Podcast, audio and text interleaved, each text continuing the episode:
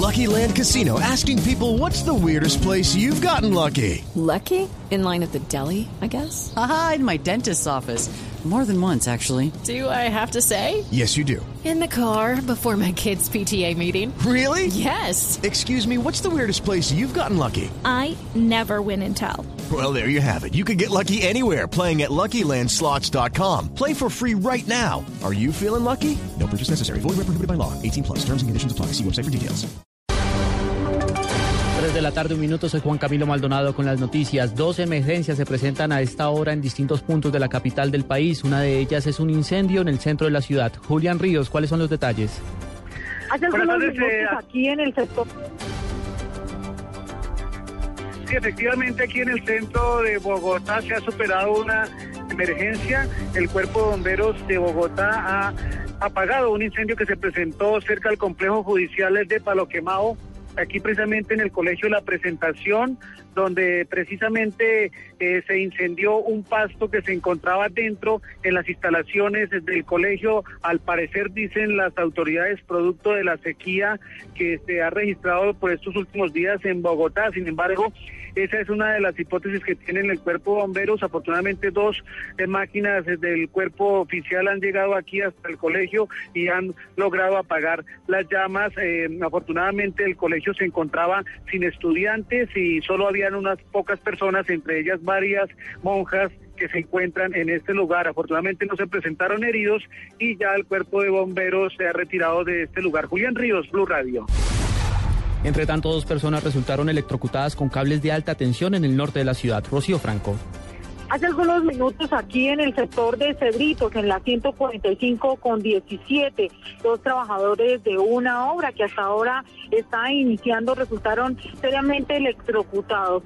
Sufrieron una descarga de 11.400 voltios lo cual eh, les ocasionó unas heridas en manos y espalda. Por eso fueron remitidos de inmediato al hospital Simón Bolívar. En estos momentos son atendidos en este centro asistencial también con problemas cardíacos.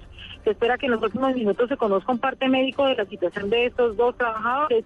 Mientras tanto, eh, se sabe que la alcaldía de Usaquén va a llamar a unos descargos a los responsables de esta obra, teniendo en cuenta que ellos deben revisar lo relacionado con el tema de la seguridad industrial. Rocío Franco Moreno, Blue Radio. 3 de la tarde, cuatro minutos. Crecen las voces de inconformidad en Venezuela tras la vía libre del Tribunal de Justicia para que el presidente Hugo Chávez se posesione cuando él desee y el vicepresidente Nicolás Maduro se mantenga en el poder. El diputado de oposición Julio Borges calificó de arbitrario al gobierno de Venezuela. Para nosotros el cumplimiento de la Constitución es lo que dice la Constitución y que debe encargarse el presidente de la Asamblea Nacional. Y ellos lo que quieren es simplemente retorcer eso diciendo que el vicepresidente del gobierno anterior, que no lo eligió nadie, sigue encargado mientras ven el presidente de su enfermedad. 3 de la tarde, cuatro minutos. El gobierno acaba de entregar el plan de reparación de víctimas para este año 2003. El presidente Juan Manuel Santos aseguró que su gobierno indemnizará a más de 150 mil víctimas de la violencia y del conflicto armado en el país.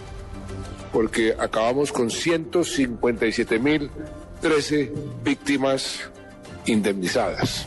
Eso realmente es un, es un logro importante, 47% más de lo que nos habíamos puesto como objetivo.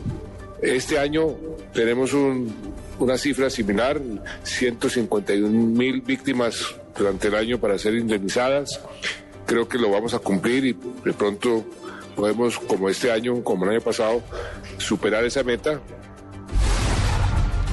3 de la tarde, 5 minutos, sigan en Blog Deportivo de Blue Radio.